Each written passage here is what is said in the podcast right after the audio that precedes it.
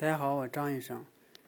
今天呢，有个朋友过来找我，看他们孩子的验光条。我一看呢，这个孩子的验光啊有四百度，哇，度数太大了。像一些散光呢，多数人都会有的。散光一般都是生理性散光，一般度数不超过五十度。而且呢，这个度数对正常的视觉呢是没有影响的。而且呢，这个散光度数一般都是比较稳定的，它不像近视。近视的话，如果说一个孩子在假期的时候用眼过度，电子产品看的比较多，不注意户外活动，很可能啊就近视度数比较快，进展的度数比较深。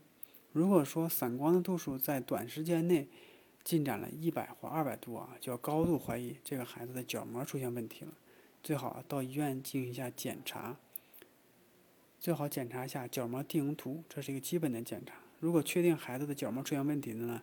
就要及早的进行干预，进行治疗。更多的知识呢，关注眼科张医生。